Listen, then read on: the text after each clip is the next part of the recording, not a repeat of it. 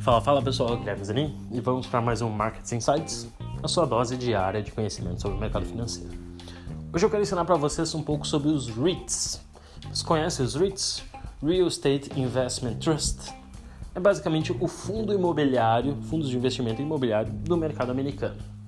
É, na verdade, os nossos FIIs eles são inspirados nos REITs americanos, tá certo? Basicamente, o mercado nada se cria, tudo se copia. E o brasileiro decidiu copiar um pouco aí, na verdade foi totalmente inspirado no mercado americano. Então vocês vão ver que tem traços muito similares. É claro que a gente tem algumas peculiaridades no mercado brasileiro, mas é interessante vocês aprenderem um pouco mais. Para quem não conhece aí fundos imobiliários ou REITs, são investimentos em fundos ou trusts onde eles aplicam em imóveis e você recebe um dividendos por ser sócio desses fundos, tá certo? O que é interessante vocês darem uma olhada? Porque geralmente esses é, investimentos em imóveis eles têm alguns fluxos de caixa, eles geram renda para os seus investidores e você recebe essa renda na sua conta. É que nem dividendos, naturalmente, só que tem uma constância muito maior, tá certo? É, do que a maioria das empresas aí. Empresas geralmente é, divulgam balanço trimestre e pagam seus dividendos normalmente duas vezes por ano. Tem empresas que pagam todo mês, tem empresas que pagam apenas uma vez por ano, tem empresas que nem pagam. Já os REITs, ou os fundos imobiliários, tendem a pagar ou mensalmente ou trimestralmente. Bom, para você que já sabe sobre o que são fundos imobiliários, é, basicamente vamos comparar um pouco aí. Nos FIIs brasileiros, primeiro, a gente tem 95% do rendimento que o imóvel tem, seja através de aluguel, seja através de custos, já tirando as despesas administrativas, 95% dos recursos vai direto para a conta do acionista.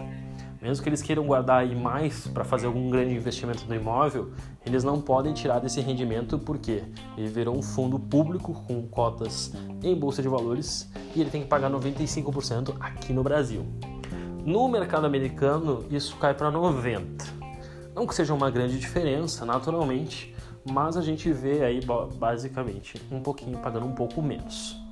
Segunda coisa interessante sobre os REITs comparados com o mercado brasileiro é que lá eles pagam geralmente a cada três meses e não uma vez por mês que nem paga aqui no Brasil. Aqui a gente tem uma data X, data com, é praticamente mensal, o pagamento cai na sua conta lá, geralmente a cada três meses. Terceira coisa importante que a gente tem de diferença. Basicamente, um, um fundo imobiliário aqui no Brasil, é, ele paga um dividendo e ele é isento de imposto de renda, cai na sua conta líquido, tá certo?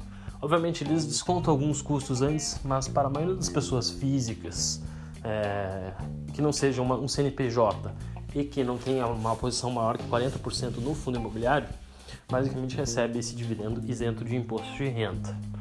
É, diferente do mercado americano. O mercado americano não tem isenção do imposto de renda, também não tem a de prejuízo, seja operação normal, ações ou mercado de fundos imobiliários.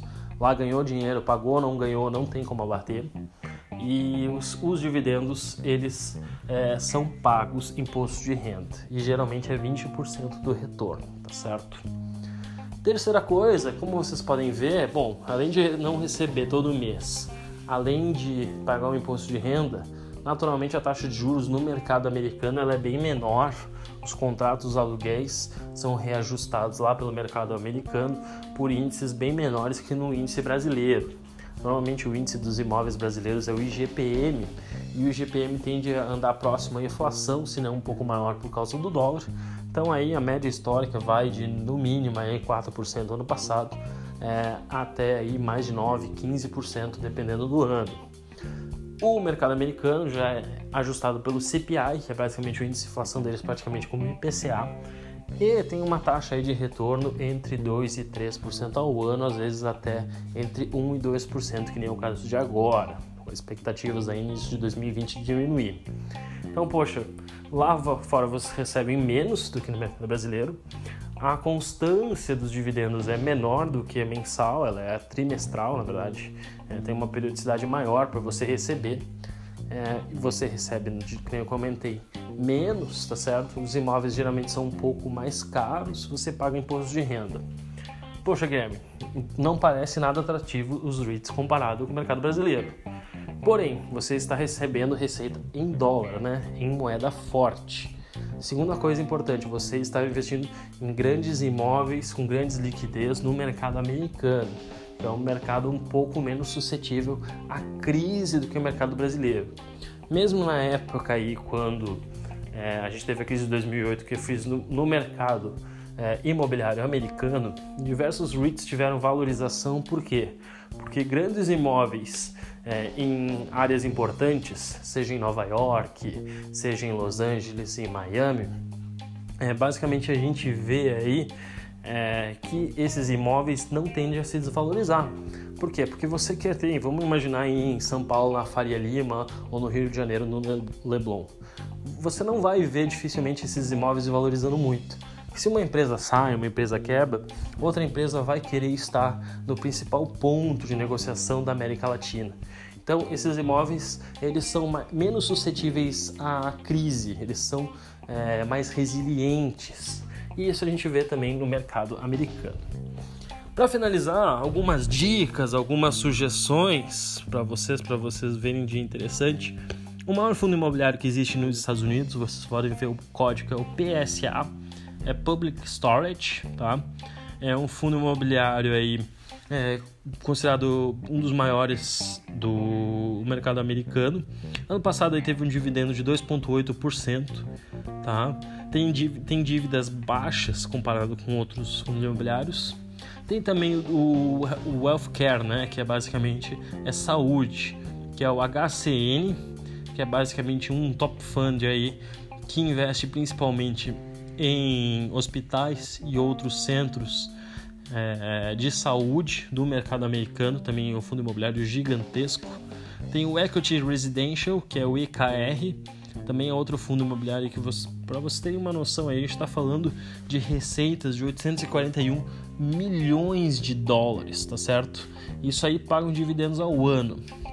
E claro que esse número parece muito grande, mas se a gente parar para pensar em termos de dividendo, um yield de 2,8% ao ano em dólar, tá certo?